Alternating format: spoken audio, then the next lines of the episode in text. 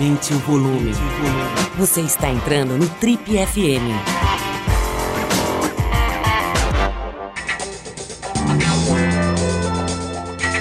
Oi, aqui é o Paulo Lima e a gente começa agora mais um Trip FM, o talk show da revista Trip. Bom, hoje a gente recebe aqui no programa uma figura no mínimo eclética. Ela é atriz, cantora, empresária, tem feito trabalhos em todas as frentes, dirigindo projetos, chamando artistas diferentes para fazer trabalhos diferentes. Ela é realmente muito interessante. Estamos falando da Cleo. Filha de artistas, ela trilhou um caminho na televisão e no cinema, se tornando uma das atrizes mais famosas da geração dela. Aos 38 anos, ela já deu vida a mais de 20 personagens entre a TV e o cinema e recebeu oito prêmios pelos seus trabalhos como atriz. Desde 2017, além do trabalho como atriz, ela tem se dedicado também à música e em 2018 lançou seu primeiro EP, o Jungle Kid. Além disso, faz um ano que a Cleo resolveu transformar o seu Instagram numa plataforma de conteúdo audiovisual, lançando o Cleo On Demand. Com mais de 13 milhões de seguidores na rede social, ela passou a disponibilizar séries de ficção, documentários, curtas e peças, além de produções desenvolvidas para a plataforma especificamente. Adepta de uma conversa direta e dona de um repertório bastante farto, ela ainda mantém o diálogo aberto nas suas redes e fala para os seus seguidores sobre saúde mental, pressão social, autoconhecimento e o que eles quiserem saber. A gente recebe hoje aqui a Cleo. Bom, primeiro adorei que você conseguiu encaixar aí na tua, na tua agenda, né, para a gente bater um papo. É, muito ansioso assim para saber como é que você está, né, ver como é que está indo a tua vida, né. Eu vi algumas entrevistas suas e vi essa, essa organização da, da, da tua quarentena, né? Achei bem interessante. Você formou um grupo assim para passarem melhor esse período aí tão, tão esquisito, né? Tão zoado aí da, do, do, do mundo. Mas assim, me deu a impressão de você ser uma mulher meio concierge, assim, sabe? Aquelas pessoas que nasceram para organizar coisas, né? E o eu vi, uma entrevista sua em que você fala assim, pô, eu queria ser empresária dos meus irmãos, porque eu acho que seria ótima, mas eu não seria uma boa empresária para mim. Me conta assim, na verdade você nasceu para ser concierge ou não? Cara, eu gostei dessa. Desse... Bom, primeiro, desde de que você começou a falar, para mim, eu amo a Trip, amo a TPM, a gente tem uma história junto, você sabe disso. É, eu tenho muito carinho por todo mundo das duas revistas e agora por esse podcast barra programa de rádio. É, então, para mim, obviamente, eu ia participar, para mim é uma honra estar aqui mesmo, sem demagogia. É, eu, cara, eu gostei muito dessa definição de ser uma concierge. Eu, porque eu acho que sim, mas é que para mim fica mais difícil. Porque acho que como eu tô dentro de mim, eu não tenho essa, essa visão macro, sabe? Mas de conseguir meio juntar as coisas, ver quem é bom pro quê, quem vai se dar bem com quem, Fora isso, eu sou libriana, então eu acho que tudo pode ser, todos podem se dar bem, enfim. Ô, Cléo, eu, tô vendo, por exemplo, que a sua casa é toda arrumada, né? Porque agora a gente conhece as pessoas enquadradas assim num frame, né? Por exemplo, eu estou encantado com a casa do Carlos Sardenberg, o comentarista de economia dos jornais, porque ele tem uma casa assim que tem uns quadros, umas coisas. Dá, às vezes, conforme ele esquece a porta aberta, você consegue ver o lavabo da casa dele. Então eu fico vendo assim detalhes da casa das pessoas. Eu estou vendo que a sua é bem arrumada e bem chique. É mais um traço da sua conciergerie? Você acha? Cara, a minha casa, na verdade, esse apartamento eu fui fazendo aos poucos. Eu me mudei muito. Eu tive uma vida muito, desde muito novinha, me mudando muito, viajando muito. É, mesmo morei no Rio muito tempo, mas mesmo estando lá durante muito tempo, eu estava cada hora num lugar. Não me pergunte por quê, apenas foi assim. Então, foram fases também. Eu acho que foi acumulando coisas das fases, mas eu tenho muito livro, né? Tenho muito livro. É, eu acho que dá uma impressão de estar tá tudo meio organizado, mas. É, não, se bem que está organizada a casa, mas eu tenho ajuda. Eu tenho ajuda. Ao contrário do ministro Paulo Guedes, você tem bastante livro, né? Outro dia ele deu, deu uma live numa estante vazia, pegou meio mal para o ministro. Ele que gosta de dizer que leu livros dos economistas clássicos no, no original em inglês, tal, não tinha livro nenhum, ficou meio chato. Ô, Cléo, eu estava falando com você aqui, né, e, e, brincando que o programa tem quase a sua idade, né?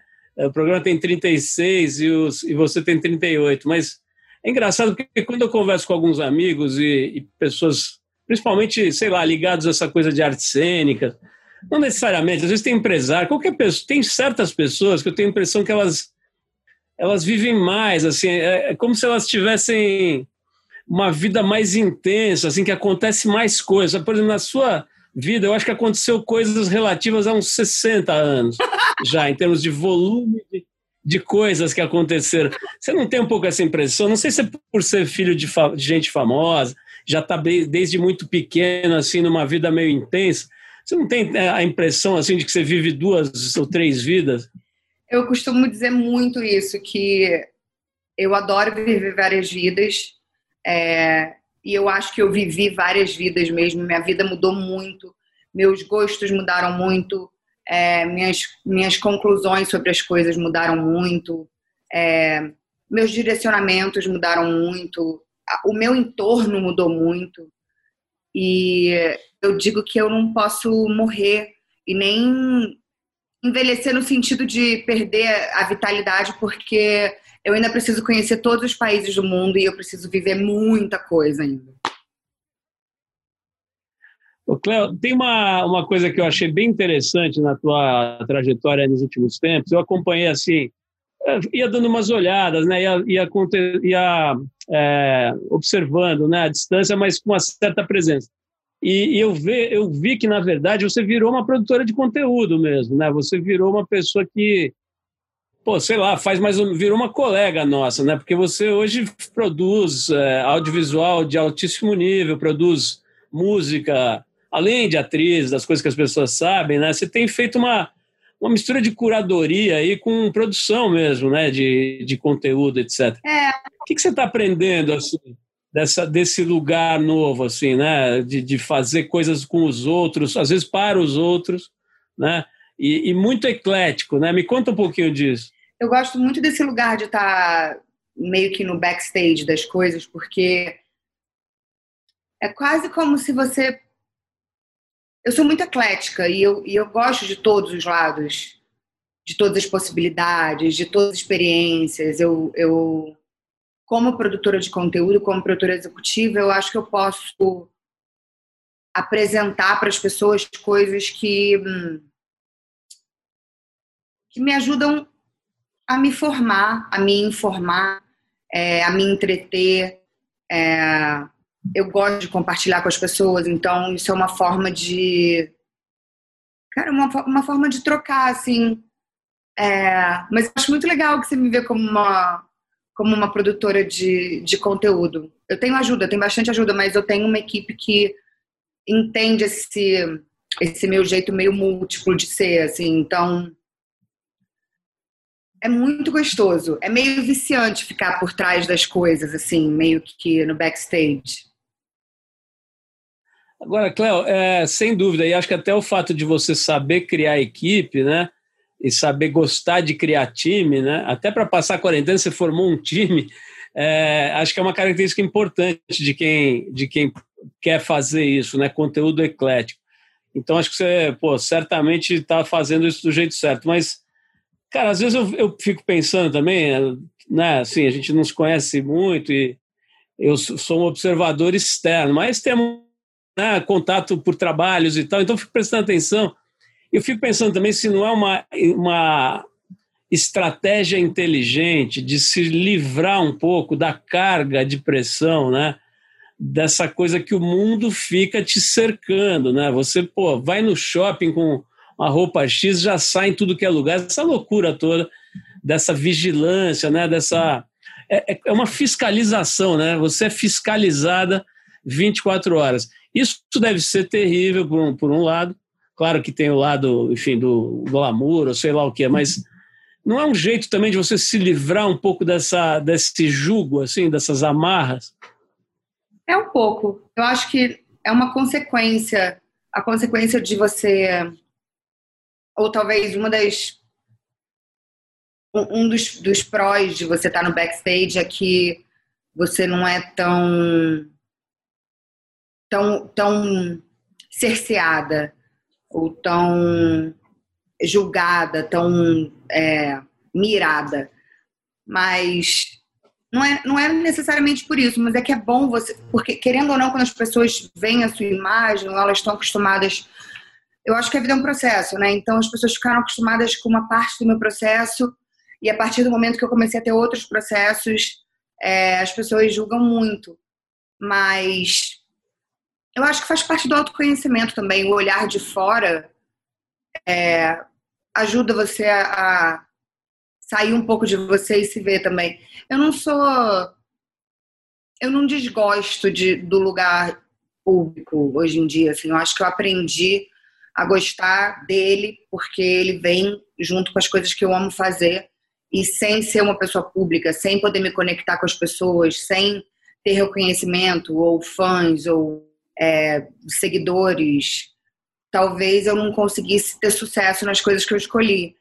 Até para hoje mesmo poder estar no backstage e poder fazer uma curadoria, eu nunca estudei produção, né? E talvez se eu não tivesse vivido todo esse, esses 38 anos no olhar público, talvez eu não tivesse esse alcance também.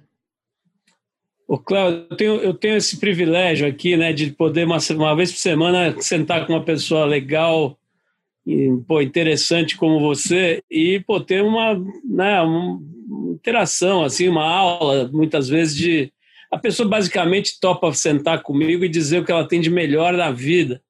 Então, é um privilégio incrível, né? Por isso que eu estou há 36 anos sem, é, é, sem largar isso aqui, eu adoro. E a semana passada eu conversei com um cara que tem 74 anos, né? O Tito Rosenberg, figura genial aí que não é muito conhecido, mas é um grande aventureiro, um cara que viajou a África inteira nos anos 70.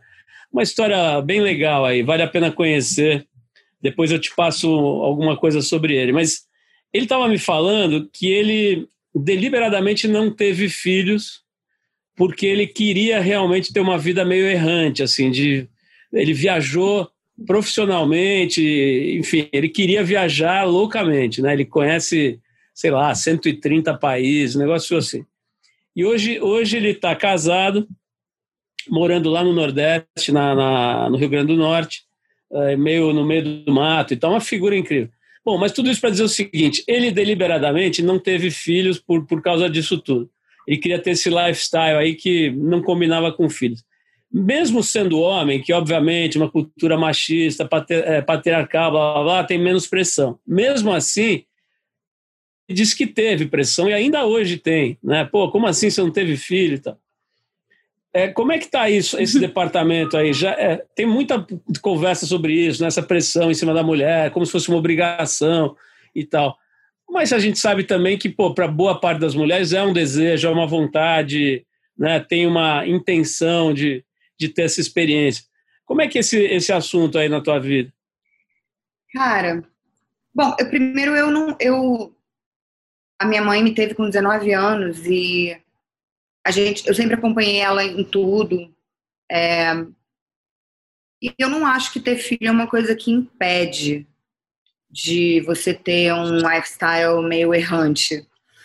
É, até porque tudo é experiência, né? E tudo vai cruzar o seu caminho como eu posso dizer como filha, assim, não como mãe, mas é, eu me sinto muito maternal e eu quero ter filhos. Eu sempre quis, na verdade. Eu tive uma fase que eu achava que eu não queria, é, mas eu nunca fiz muito esforço para isso também. Eu sempre achei que ia ser uma coisa natural, assim. É, então eu não, eu não penso tanto sobre isso, na verdade acho que vai acontecer no momento que tiver que acontecer. É, eu, eu toda semana eu estou sempre sob a influência da entrevista da semana passada, então peço desculpa, vou citar de novo o Tito Rosenberg, né, porque ele também me falou uma coisa muito interessante. Assim, ele falou, cara, eu, eu casei é, duas vezes quando era jovem, com duas mulheres estrangeiras, foi legal pra caramba e tal, mas depois eu separei, cara, e fiquei praticamente a vida inteira solteiro que também achava que essa, esse lifestyle, ele foi de tudo, ele foi soprador de vidro, morou numa Kombi na Califórnia em 1970. Nossa, coisas é, Enfim, tipo... é, é, um, É um cara, é um, putz, o, o Jack Kerouac brasileiro aí, mas é, ele me falou isso, ele falou, olha, cara, agora, assim, já com 70 anos de idade, eu encontrei uma pessoa, blá, blá, casei, estou super feliz agora com 74, aqui no meio do mar. Meu próximo é, mas... 74? Eu me identifiquei um pouco com ele, porque eu também casei duas vezes quando eu era mais nova. Então, meu ponto era justamente esse, né? Tem uma outra coisa que as pessoas em geral procuram, não todo mundo, evidentemente, né? Mas muita gente procura, que é dar um mergulhinho um pouco mais fundo assim numa relação, né? Tem gente que, que é feliz sendo solteira, tem gente que é feliz tendo 250 é, relacionamentos e tal, dá para ser tudo, né? Graças a Deus. Mas eu diria que boa parte das pessoas, talvez a maioria, uma certa altura começa a querer num relacionamento um pouco mais denso e tal, né? Não estou dizendo que isso seja ideal nem certo, mas é um negócio que às vezes você fica falando, putz, eu queria ter um, uma coisa, um, uma experiência um pouco mais sei lá, longeva, mais profunda, mesmo que sugere um certo tédio em algum momento. E conta um pouquinho desse lado, assim, teu.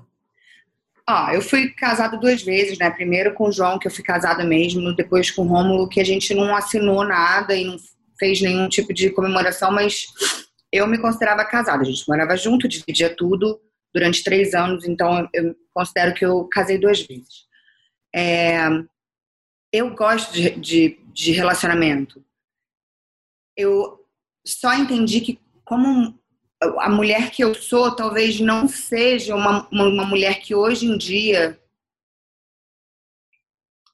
Sei lá, eu não sinto que eu vou ficar aturando marmanjo amadurecer, entendeu? E aí, é, por incrível que pareça, existem homens com muita idade e pouca maturidade. Então, eu adoro me relacionar. É, acho que talvez quando eu era mais nova eu tinha na minha cabeça que era uma coisa que eu tinha que fazer, sabe?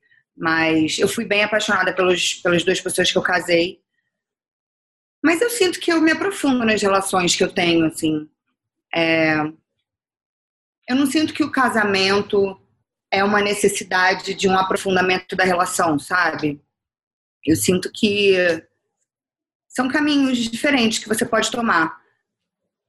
Ô, ô Cléo, tem uma paixão que nós temos em comum, que é a Mili Lacombe, né? Eu acho que você gosta muito dela. E eu também. E eu adorei o papo de vocês duas lá na Casa TPM, né? Que rolou esse ano toda online. E uma das coisas mais legais foi vocês duas lá. E foi muito foi muito interessante, né, ver vocês duas interagindo lá. Eu anotei lá, uma, foi em agosto, né? E, e vocês estavam falando lá sobre o negócio de símbolo sexual, né? Que, ah, como é que é esse símbolo sexual, não sei. Isso entre vocês era muito mais ficou muito interessante, mas você disse que uma, um aspecto negativo dessa história de símbolo sexual é que você é usada como ferramenta de opressão de outras mulheres, né? Quando que você se sentiu assim, que você sacou isso? Você lembra desse momento? Lembro, foram vários momentos, assim. É...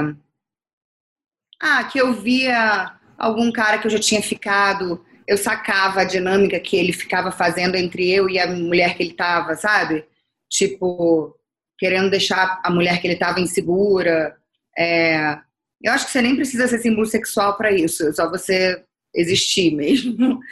Mas eu acho que isso também devia acontecer de uma forma, numa proporção maior, porque, querendo ou não, quando você é um símbolo sexual pública, você atinge mais pessoas.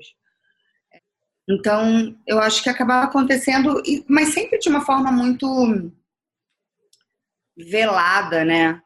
E sutil, que os homens acham que a gente não percebe, a gente percebe. O Cléo, tem uma, tem uma outra pessoa que entrevistei recentemente que foi genial, o papo, repercutiu bastante, que eu tenho quase certeza que é sua amiga, é a Fernanda Paes Leme, né? E é, eu gosto muito dela. Ela falou umas coisas muito legais, né? Assim, é, é engraçado porque uma mulher livre ainda choca muito, né? Por incrível que pareça, tanta conversa sobre libertação e feminismo, mas ainda choca. Quando ela começou a falar sobre a sexualidade dela, agora na quarentena, e, e começou a, a, explicar a questão de, de de brinquedinhos, de vibradores, não sei o que lá, a repercussão foi fortíssima, assim, a ponto de pessoas do governo federal se manifestarem contra e reprimirem. Então, uma coisa assim. Vamos também com o governo que a gente tem hoje em dia, né? Eu não precisa falar é, mas, assim, por ele. Bom, um governo que, que baixa uma lei para separar as pessoas com deficiência das outras nas escolas, você pode esperar de tudo, né? Qualquer estupidez é, é, é plausível vindo dessa fonte, mas nesse caso eu confesso que eu ainda me surpreendi, porque, pô, o cara que é, tem status de ministro fazer um post por causa do vibrador da FEPA-SLEM, eu achei um pouco... É, mas, enfim, o que eu queria falar não é isso. Aqui, ela, a uma certa altura, fez quase que uma reclamação formal e, e pública sobre o excesso de lixo, segundo a, a expressão que ela usou, sabe? Dizendo assim, pô, é, vamos combinar que eu não vou transar com qualquer coisa que aparece por conta de impulso sexual. E, e vamos combinar que tem muito boy lixo por aí, né? Eu achei muito engraçado. É, enfim, acho que foi espontâneo, divertido e tal. E, mas, assim, tem uma, uma coisa séria por trás, né? O que, que ela está dizendo? Ela está dizendo alguma coisa parecida com o que você disse agora há pouco, né? Quer dizer, tem muito homem com muita idade e pouca maturidade, né? Quer dizer, tem muito tonto por aí. É, você, você acha mesmo que a maioria dos homens está meio, meio idiotizada, assim? É... Sim. é, eu acho que sim. Eu acho que um dos grandes problemas quando você está o topo da pirâmide do privilégio social, é muito difícil você reconhecer seus privilégios. E aí eu acho que isso te deixa tonto. Acho que quando você não tem. Quando você não dá um passo atrás e não tem a humildade de reconhecer que você, por mais que você não concorde, não seja o mundo ideal e não seja o mundo que você quer, quando você não entende que você, querendo ou não, teve muitas oportunidades e privilégios simplesmente por ser homem, e aí quando você não usa esse conhecimento para as suas relações interpessoais, eu acho que fica, fica idiotizado mesmo. O Cléo, o... tem uma coisa muito legal, assim, eu imagino que seja muito legal, não sei, queria ouvir de você, que é ter sete irmãos, né? Eu, eu, eu, acho que eu não conheço ninguém que tem sete irmãos. É, bastante. Né? Antigamente, antigamente era mais comum, né? Agora, da sua geração, assim, não deve ser muito comum ver gente, ah, eu tenho sete irmãos. E, e são irmãos de idades super diferentes, de, de é, pai diferente, mãe diferente, né? Me conta um pouquinho desse lado, assim, você, você conhece profundamente todos, você interagiu com todos, tem os pequenininhos, Fala um pouco dessa irmandade toda aí. Bom, eu acabei convivendo mais com os meus irmãos por parte da minha mãe e do meu pai Orlando, né? Porque a gente morava junto. Eu realmente vi a Antônia nascendo, ajudei a, criar ela, ajudei a criar a Ana, ajudei a criar o Bento. Então acaba sendo uma relação diferente, não de diferença de quantidade de amor, mas de acabar que você tem mais intimidade, tem mais conhecimento. É, meus irmãos, por parte do meu pai, Fábio, e o Zion, é, que é o. Acho que é o mais novo. É, ele é o mais novo, acho que é o mais novo, é ótimo. Ele é o mais novo, acho que ele tem tipo uns 10 anos. É o que eu me, tenho menos contato, infelizmente. É, eu tenho menos contato com os meus irmãos de São Paulo, mas a gente sempre se fala. A Crisia, que é a minha irmã veterinária, que é a única que não foi pro showbiz, é, tava no Rio, tá voltando para São Paulo, vai fazer o PCR dela para a gente poder se encontrar. É, sempre que eu tô mais estacionada aqui em São Paulo também eu consigo encontrar a Tainá, às vezes o Felipe. O Felipe trabalha muito, então é um pouco mais difícil porque as nossas agendas não, não se batem muito, mas como eu sou a mais velha de todas, eu acho que eu sempre tive até um certo tempo, assim, eu tive muita preocupação com o impacto que eu ia ter sobre eles, né? Porque, querendo ou não, você tem mãe o pai e depois você tem o seu irmão mais velho, sabe? Eu não tive essa experiência, mas eu ficava pensando, cara, eu quero, eu quero que eles se sintam cuidados, eu quero que eles se sintam amados. Eu nunca tive, por exemplo,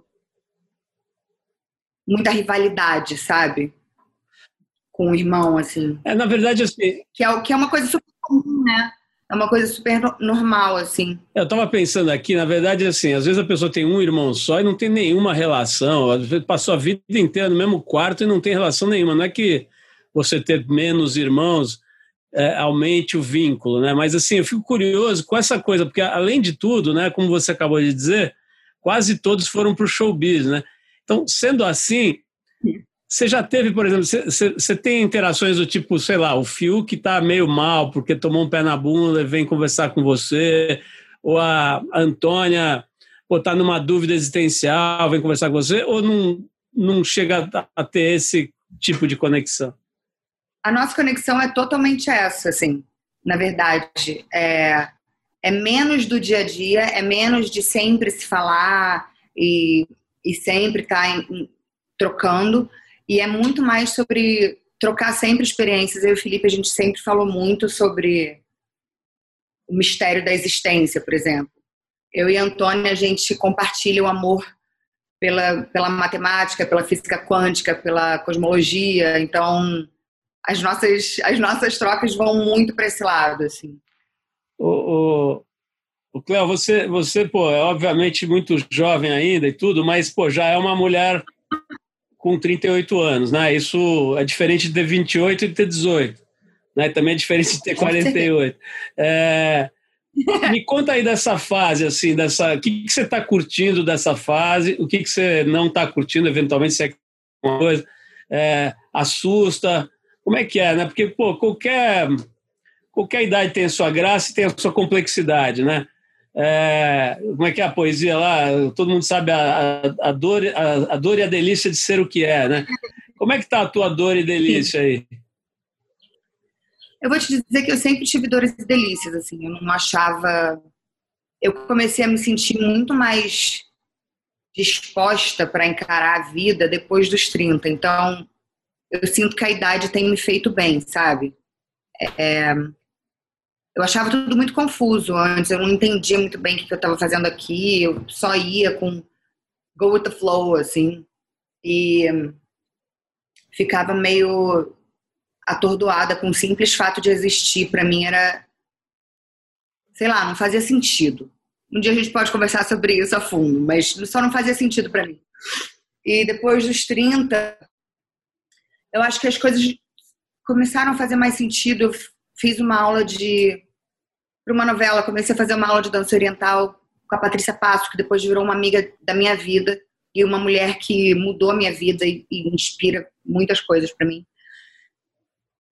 E essas aulas, ela é antropóloga, morou muito tempo no deserto com os povos viajantes, é, fez eu encontrar muito sentido, assim, muito centro dentro de mim. Então, eu acho que isso foi crescendo, sabe?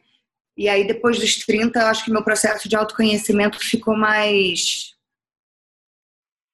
concreto, talvez, assim, ou mais palpável para mim. As coisas faziam mais sentido para mim. Antes eu achava que tudo que estava na minha cabeça era loucura, era maluquice, não fazia o menor sentido. Então, acho que hoje, aos 38, eu dou mais valor às coisas, é, eu aprecio mais as coisas eu entendo o lugar da gratidão na minha vida, assim, o poder da, dela também. É... Eu tô gostando da idade. Tá, tava pensando aqui que a sua mãe, né, ela é uma referência de envelhecer bem, né? Fica todo mundo falando, nossa, ela tem X, parece que tem X menos 20. É, isso, isso é legal por um lado, né? Porque, pô, sei lá, mostra que ela tá bem e tal, e que e etc e tal, mas tem uma certa conotação assim meio dolorida para as outras que não tiveram a mesma sorte ou a mesma genética e tal que se sentem talvez meio meio mal assim. É, é como assim, você você tem certamente olhando para ela deve ter orgulho deve ter por mil razões pelo talento pela trajetória né? Acho que é uma pessoa que tem uma trajetória muito reta né assim de de ter feito as coisas com coerência e tal né também não, não a conheço, mas eu observo, né, como fã e como jornalista e tal. É, uhum. A pergunta é a seguinte: não é mais uma, uma pressão, assim, você ter que ficar com bastante idade, mas com aparência mais jovem, porque a sua mãe. Não é mais uma para conta da pressão, assim? Sabe que em relação a isso, não muito, porque. É, lá, é, é, exatamente como você disse. Eu, eu acho que, como minha mãe me teve muito jovem, a gente cresceu junto. Então a gente é muito. Muito parceira, assim.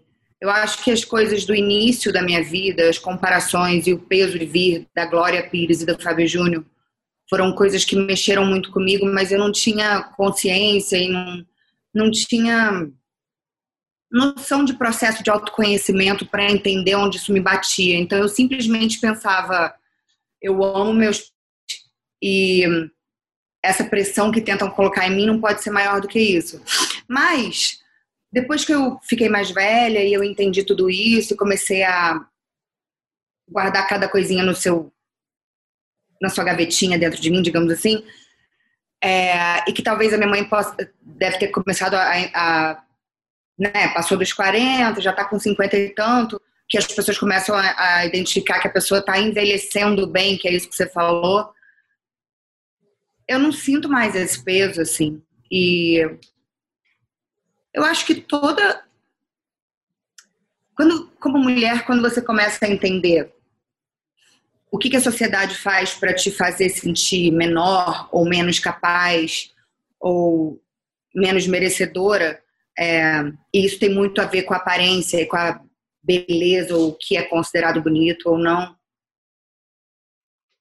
A gente ainda vive numa sociedade onde é considerado bonito você naturalmente, sem esforço, estar bem, bonita, saudável, leve, e entendeu? E eu não, não sei se eu sigo muito esse caminho, assim. Eu já fiz plástica no nariz, eu fiz preenchimento de olheira, eu mudei mercado com aparelho. Eu sou muito a favor de você, como mulher, achar o seu caminho, da sua beleza, do que é melhor para você. Isso acho que foi uma coisa que minha mãe me passou também. Tipo, eu não sinto que ela nunca quis que eu fosse tipo um reflexo dela, sabe? Por mais que você acabe sendo de alguma forma, porque você é filha da, da pessoa, não, não tem muito como. Mas eu sinto isso, eu não sinto esse peso Olha, eu, eu tive outro dia numa, numa, interagindo com uma psicóloga, uma terap, psicoterapeuta belga, genial, chama Esther Perel. Ela é famosa, escreveu uns livros importantes e tem uns TEDs com 25 milhões de views e tal. Eu tive essa, mais esse privilégio de bater um papo com ela, né? E assim, ela estuda comportamento humano, especialmente casais, sabe? Casais, famílias e tal. É bem legal o, o trabalho dela sobre separações, casamentos e tal. Mas, assim, a hora que você conversa com ela, você tem a, você tem a certeza de uma coisa que eu já suspeitava, que, assim, que, que no, no, no mundo atual, o, o natural é todo mundo enlouquecer. Né? Assim, estamos todos enlouquecendo e não tem escapatória. É, algumas ferramentas podem atrasar esse processo. Né? É, por exemplo, acho que a psicanálise é uma ferramenta muito interessante né, para você prolongar um pouco alguma sanidade. É, tem gente que gosta de correr, tem gente que gosta de meditar, tem gente que gosta de usar, é, sei lá, substâncias psicodélicas. Hoje em dia tem sido usadas de forma terapêutica muito séria, mas tem também uso recreativo. Tem gente que usa maconha, tem gente que usa álcool, tem gente que, enfim. É, talvez enlouqueça mais rápido. não sei, não, não quero fazer juízo de valor. Mas a minha pergunta é a seguinte: que ferramentas você usa para demorar mais tempo para enlouquecer, assim, para não, não enlouquecer tão cedo? Você tem usado alguma coisa, tipo, sei lá, psicanálise, é, musculação, drogas psicodélicas? Ó, eu faço, comecei a fazer terapia com 17 anos mas o que mais me ajudou, eu acho que foi ler é, e entrar, mergulhar em outros universos, assim. Então, a arte de toda forma me ajuda muito. É, ter uma rede de apoio me ajuda muito. Uma equipe que me entende, que, que, que acolhe o meu caos. e eu não ter que acolher isso sozinha. Isso é uma coisa que me ajuda muito. Amigos é, que também fazem isso por mim. É... Mas eu acho que a arte, eu acho que a, a música e o audiovisual e os livros sempre me levaram para universos que eu sentia que que existir não era uma questão de, de tempo ou que eu ia deteriorar, sabe? Ô, Cláudio, você citou a música aí, né? Eu me lembrei que você também tem feito um trabalho de can como cantora, né? E é, que, qual que é a, a importância desse, dessa vertente sua aí do, na tua, no teu milkshake humano? qual é a força desse ingrediente aí da, da, da, da, do canto, da música? Isso é um negócio que você acha que vai, vai ganhar mais peso assim dentro da sua receita? Eu comecei a música, quer dizer, eu escrevo desde os 12, mas que eu comecei a fazer isso profissionalmente para fora com outras pessoas envolvidas, produtores, compositores que a gente fazia composições em conjunto com 34, se eu não me engano. É... E mesmo assim, eu sinto que é simplesmente uma, uma via diferente é, de se expressar. É um processo de imersão, assim como você faz quando você vai fazer um personagem, só que são coisas que estão dentro de você e você precisa entender como colocar para fora. Eu sinto que um personagem ele faz você olhar para ele e falar: hum, como é que eu vou achar essas coisas dentro de mim? Em que lugar, sabe? É, você vai fazer um serial killer, você não vai virar um serial killer, mas em que lugar aquilo pegou? Qual é a minha neurosezinha que eu posso colocar aqui? Ou e, e você vai se descobrindo. Para mim, o processo da música é, é diferente. Ele é tipo entender que existem coisinhas que eu quero colocar para fora e como eu vou colocar essas coisas para fora. É, e aí eu tenho, cara, realmente o privilégio e a sorte de, de ter pessoas que querem trabalhar comigo, que entendem as minhas as minhas coisas e, e que aí querem trabalhar comigo como atriz. Eu tenho quatro filmes para lançar no que vem, um álbum para lançar no que vem. Eu acho que é, é uma ferramenta de de troca muito grande também, porque se acaba consumindo outras coisas que talvez você não eu não consumiria é, só para me entreter ou porque eu gosto da batida ou porque eu gosto você vai analisando como como ferramenta de trabalho também então tipo cara é muito enriquecedor eu não sei se se eu não pudesse viver o meu lado música talvez eu teria mais, estaria mais maluca. Cléo, e, e, falando em coisas que enlouquecem, né? E o dinheiro, assim, é, tá todo mundo meio louco, assim, com a questão da grana também nesse momento, né? Porque, pô, uma parte grande da, das atividades econômicas deu uma bela de uma travada, né? Eu chutaria aí que uns 70% da atividade econômica sofreu bastante tem uns 30% aí que estão ok, uma parte que está indo super bem, alimentos, por exemplo, né? Em geral, alimentos mais simples e mais baratos, eles estão vendendo como nunca, varejo de alimentos. Tem alguns setores que estão indo melhor do que antes da pandemia, mas a maioria está indo mal ou está indo péssimo, né? Muita coisa fechou, você vê loja pra caramba fechada nas ruas, enfim. É você tem já há algum tempo né, uma, uma atividade super eclética, né? Você faz um monte de coisa, como você falou, quatro filmes e, e, e música, e tem o seu canal lá de, de conteúdo e tal. Você é boa com grana, você gosta de grana, você está trabalhando legal, você está fazendo a grana que você queria fazer, você está numa, numa pindaíba horrorosa e se preparando para vender as suas bolsas. Vender sua alma. É. É... Não, eu tô bem. Tô bem, graças a Deus. É... Acho que eu nunca, nunca tive que me preocupar com isso, que é um grande privilégio.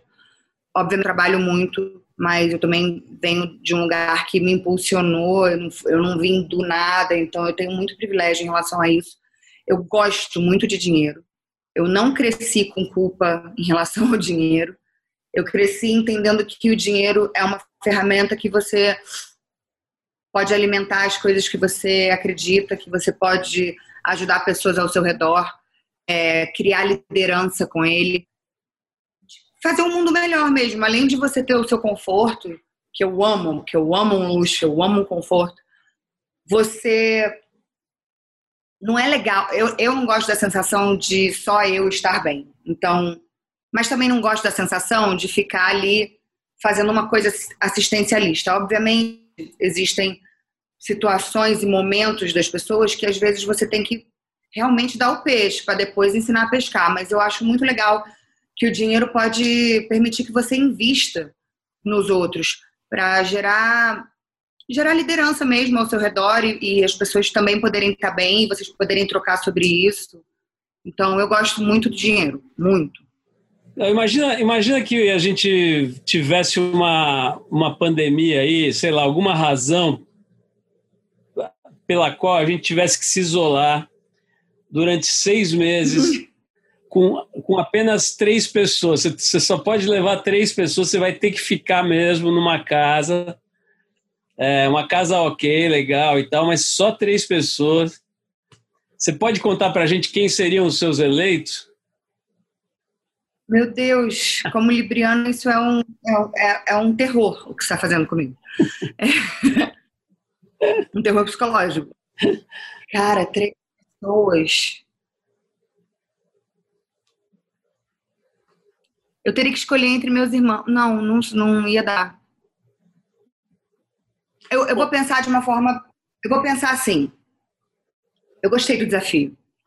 Eu vou pensar de uma forma objetiva é... Então, eu acho que eu levaria o meu empresário, que é um dos meus melhores amigos também, e que compra todas as minhas loucuras e as minhas ondas. Hum... Pode ser cinco pessoas? Vou, vou te dar esse mole, vai, manda cinco. Tá. É... Eu acho que eu passaria com as pessoas que eu tô passando. Você manteria a escalação? Eu manteria a escalação. Eu manteria a escalação. Você pode contar quem são ou prefere não falar? A Rafa, a Rafa Vilela, que é uma das minhas melhores amigas hoje em dia também, que é cantora também. É, a Wélida Souza, que é modeleireira e maquiatriz, como ela mesma diz, que é minha maquiadora hoje em dia e é minha super amiga. O Flávio Verne, que é meu coreógrafo, barra me ajuda a fazer direção criativa das coisas e é um grande amigo também. E um, a Mari, que trabalha comigo há sete anos, a Mari Souza, que é meu braço direito, assim, que, que eu não poderia viver sem. E meus dois cachorros. Cléo, a gente fez uma. Tá para ter, ir terminando aqui, que a gente já está estourando, mas a gente fez um trabalho juntos, né? Você fez uma, um ensaio para a Trip lindíssimo, né? Na Amazônia, lembra? Que foi uma coisa assim, Sim, é. Tipo, muito linda, assim, né? Na época. Na época não, hoje mesmo, essas fotos você podia colocar em qualquer lugar que as, as pessoas iam admirar e, e tudo. Agora, de lá para cá, né, o mundo deu três piruetas. Acho que foi em 2009 isso, né? Estou tentando ver. Acho aqui. que foi. 2009, né? E, assim, de lá para cá o mundo deu umas 42 piruetas, assim, né, para tudo que é lado. E as coisas, enfim, vão mudando e ganhando outras conotações tal. Eu acho aquele ensaio maravilhoso, publicaria ele hoje de novo e tudo. Mas assim, você você faria aquilo hoje? Você gosta daquele trabalho? independente daquele trabalho, assim, a ideia de fazer um ensaio nu, sensual, ou enfim, de, de, de trabalhar essa, essa beleza do corpo e tal, como é que ela bateria para você hoje? Assim, você publicaria aquilo, faria uma coisa desse tipo hoje?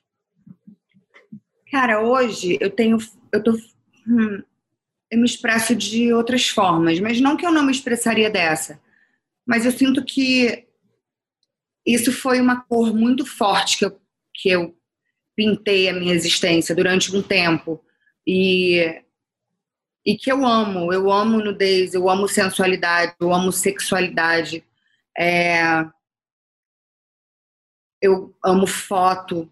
Então, Eu acho que eu totalmente faria, mas não é um desejo.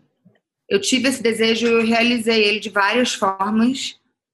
É, e eu sou super a favor das pessoas e das mulheres se expressarem como elas quiserem, e, através de seus corpos, e nus ou não. É, e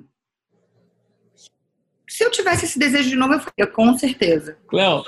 Eu sou muito fã desse. É lindo mesmo. Vou até botar o link ali na, no nosso. Quando a gente for postar o programa. O making off dele é muito lindo. E tem uma música que eu fiquei apaixonada, que alguém colocou na época, como trilha do making off. Então ah, assistam o making off, é muito legal. Ah, legal. O Cléo, ó, adorei bater esse papo com você, de verdade. Não, eu queria falar só mais uma coisa, Paulo. Que a gente não falou. A gente falou muito de autoconhecimento e isso é uma pauta muito forte para mim. Claro. É, e eu queria dizer que por isso eu e a minha equipe a gente fez um projeto muito especial para o Cloud On Demand, que é a minha plataforma de streaming no meu Instagram, no meu IGTV, que se chama Reflexos, que, que a gente tem como protagonista a Vera Fischer. É uma mulher que está passando a quarentena sozinha e, de repente, ela perde a capacidade de se ver no reflexo das coisas. Então, ela começa a olhar fotografias e ela não vê mais o rosto dela, ela se olha no espelho, ela não se vê mais. E é, é, o tema é autoconhecimento. A gente tem um elenco maravilhoso: Elisa Lucinda, Clarice Nisquer, Marília Gabriela, Vitube. É... Então tá muito legal. A gente já tem dois episódios, ou um episódio, se eu não me engano, no meu IGTV. Eu queria convidar todo mundo para assistir, porque é o, é o, último projeto que a gente lançou e que eu tô muito orgulhosa. Eu tô muito, muito feliz e grata de ter toda essa galera comigo. Ô, Cléo, agora que você falou desse conteúdo, que eu já vou querer ver agora, né? Só, como é que faz? É só entrar no IGTV e, e clicar, digitar o seu nome lá? É, você entra no meu Instagram e você vai no ícone ah, do IGTV. Tá. No meu perfil. Mas aí me deu. Aí lá tem. Ah. Tem todos os conteúdos separados por nome. Tá. É, então, bom, vamos lá, vamos lá ver todo mundo que está ouvindo aqui, eu também. Agora, me deu vontade de perguntar um negócio que eu tinha esquecido. Agora que você falou dos teus conteúdos, eu lembrei. Você fez aquele clipe da, da música Melhor Que Eu, né? Com o Mano Brown, uhum. naquela coisa Não. sensual e tal. Você botou o Mano Brown de sex symbol, que é um negócio assim. É, pô, original. Verdade. Né? É, não que ele Obrigada. Não, é, não que ele não seja um cara, sei lá, que atraente, bonito. Acho que ele é, ele é né? Mas ele tem uma, uma marra, né? uma coisa de sempre. Tem uma coisa super machista, em qualquer brasileiro que esteja vivo aí vai ter, né? Mais ou menos é, consciente e tal. Mas ele, ele, o rap tem uma coisa assim, meio macho man, meio marrento e tal, né? Que o Mano Brown carregou durante muito tempo. Com o tempo, pô, os filhos crescendo, a vida é, rodando e a pessoa aberta e aprendendo tal, ele foi mudando e hoje, pô, é um cara diferente. Mas eu não imaginava que fosse ver o Mano Brown nessa encarnação topando uma, um filme bonito, né, como aquele, em que ele contracena com você numas cenas tórridas ali, de, insinuando ali um romance, um sexo, sexo e tal. Fala um pouquinho desse trabalho aí. Foi você que teve a ideia de chamá-lo? Foi você que chamou? Como é que foi isso aí? Foi. É, eu acho que o Brown, para mim, é, acho que para qualquer mulher, ele sempre foi um sex symbol, ele é um cara muito charmoso, né? E, canta muito bem, escreve bem pra caramba, é um poeta. Mas para mim, nesse clipe, e eu sempre, quando ele lançou o projeto dele solo, que é muito romântico, muito romântico, eu vi ali um galã mesmo. Para mim, aquilo é mais romântico do que tórrido ou sexy. É, e eu comecei a ouvir rap através por causa dos Racionais, é, porque os meus amigos ouviam e então eu acompanhei toda a trajetória do Brown. Sempre fui muito fã, para mim ele sempre foi um ícone assim, um cara que obviamente ele veio de um lugar muito difícil e muito machista. É, mas é um, uma coisa muito maior do que ele, assim. E mesmo assim, ele foi um cara que levou muita gente com ele, que elevou a periferia, elevou. Cara, eu tenho muitos amigos que falam: se eu não ouvisse Racionais, eu não ia ter a esperança de que eu pudesse ser alguma coisa, sabe? Então, tipo, ninguém é perfeito. Todo mundo. principalmente os homens naquela época eram muito mais machistas, né? É normal, assim, mas eu acho que toda a trajetória dele é muito interessante e eu fiquei muito, muito ligada no, no lugar dele como artista. Ele é um artista múltiplo também. Ele também estava se preparando para estrear como ator no filme. E a gente se conhece há um tempão, a gente sempre quis fazer alguma coisa junto. E aí, quando eu tive a ideia desse clipe, eu falei, cara, um galão romântico. Mas eu realmente queria um, uma, um cara que não tivesse no lugar do galã romântico normalmente. É, mesmo ele tendo lançado um, um projeto muito lindo e muito romântico e muito dançante, todo gruvado, que foi o projeto, eu acho que era MB10, se eu não me engano o nome. Faz um tempinho já. É, eu não vi as pessoas falando dele como um galã romântico, mas na minha cabeça ele era. Então, foi muito incrível, assim, ele topar estrear dessa forma no, no audiovisual, eu digo, como, a, como ator, sabe?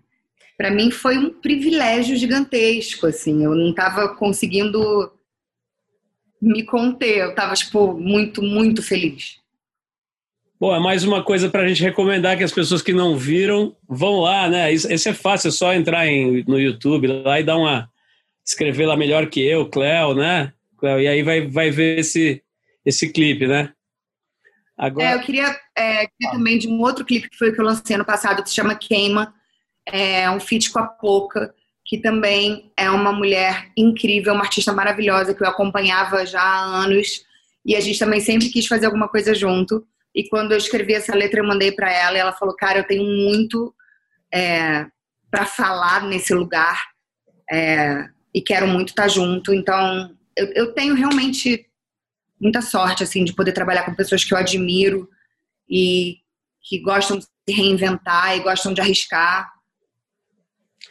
Ô, Cléo, eu, olha, eu fiquei, adorei mesmo o papo, como eu estava dizendo antes, né? É um troço que todo mundo fala no fim de entrevista, né? Adorei Pena que tem pouco tempo, mas foi muito gostoso mesmo.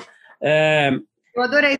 Em nome da, da tentativa de desidiotização masculina, eu quero dizer que eu tive, que eu estou orgulhoso de. A gente falou bastante de casamento, de, de relacionamento, tal. Não fiz nenhuma piadinha tosca com o Fábio Júnior, de que, que, que já casou Então, assim, nós estamos tentando, tá? Os homens estão tentando, estão fazendo o possível aqui para para melhorar um pouco. Mas, olha, muito gostoso bater papo com você. É, acho que você tem uma coisa muito legal, né? Que eu tenho tido, a, a, de novo, assim, a felicidade de, de entrevistar essas mulheres livres, né? É, essas mulheres, é, é como se fossem umas batedoras. Sabe batedora, aquele motoqueiro que vai na frente, assim? É, ele tem uma figura meio de aventura, assim, de ir na frente, né? É, também é o primeiro que toma porrada. Se tiver uma pedra no, na estrada, ele vai cair e tal. Mas ele tem a coisa do, do espírito de abertura, de intrépido, assim, né? De se jogar e abrir caminho, né? Eu acho que tem uma geração aí que você que você representa muito bem, né? Que você faz parte dessas mulheres é, jovens é, que são livres mesmo, né? Que que ousam escancarar, fazer o que quiser e sair falando e, e exercer a liberdade, né? Então isso é, isso se dá de milhões de maneiras no seu caso, né? Você vai lá e fala uma coisa, ou dá uma entrevista, ou, ou faz um ensaio fotográfico, ou canta uma música, ou faz um filme com o Mano Brown, ou enfim, ou produz conteúdo com a Vera Fischer. Então é muito legal, né? Acho que esse é um, um tremendo avanço, né? Uma, uma sociedade que está retro, retroagindo tanto em tantas frentes pelo menos tem isso, né? A gente tem, eu tenho conversado com meninas de todo tipo, de toda origem social, de negras, brancas, é, e tenho visto que tem mesmo assim uma, uma galera conseguindo ser livre, né? Umas mulheres, umas meninas conseguindo ser livres, né? Então isso é um alento num Brasil que está tão tosco, né? Está tão para trás assim é legal. Então, parabéns aí por ser uma dessas batedoras, né? Uma dessas motoqueiras que vai na frente, só tirando o mato, assim, e, vem, e que venha um pelotão atrás, né? Assim, seguindo a tua estrada aí, tá? Obrigada por essa imagem, eu adorei. Uma batedora. Obrigada. Você pode. Queria dizer que a moto que eu tô é uma Harley 810 Iron. Tá, galera? Olha, você pode, você, pode combinar, você pode combinar agora essas duas figuras que eu te dei. Você pode ser a batedora motoqueira e você pode ser também a concierge. Você escolhe o momento e exerce as duas funções que eu te dei, tá? Isso, fora os outros momentos também. Mas muito bom, eu adorei também. Eu sei que todo mundo fala isso, mas eu realmente adorei. É muito gostoso poder trocar e, e falar dos processos e desconstruir junto. Muito bom, obrigada. Você ouviu mais uma edição do Trip FM, uma produção da Trip no ar há mais de 35 anos. Direção e apresentação Paulo Lima. Produção Adriana Verani e Juliana Farinha. Roteiro Natália Cariati e edição Ludmila Daer. Quer ouvir outras entrevistas em edições anteriores do programa? É só ir no tripfm.com.br ou procurar pelo Trip FM na plataforma digital em que você costuma ouvir os seus podcasts. Estamos em todas elas: Spotify, Deezer e outras. Semana que vem a gente volta com mais uma conversa boa aqui no Trip FM. Abração e até a próxima!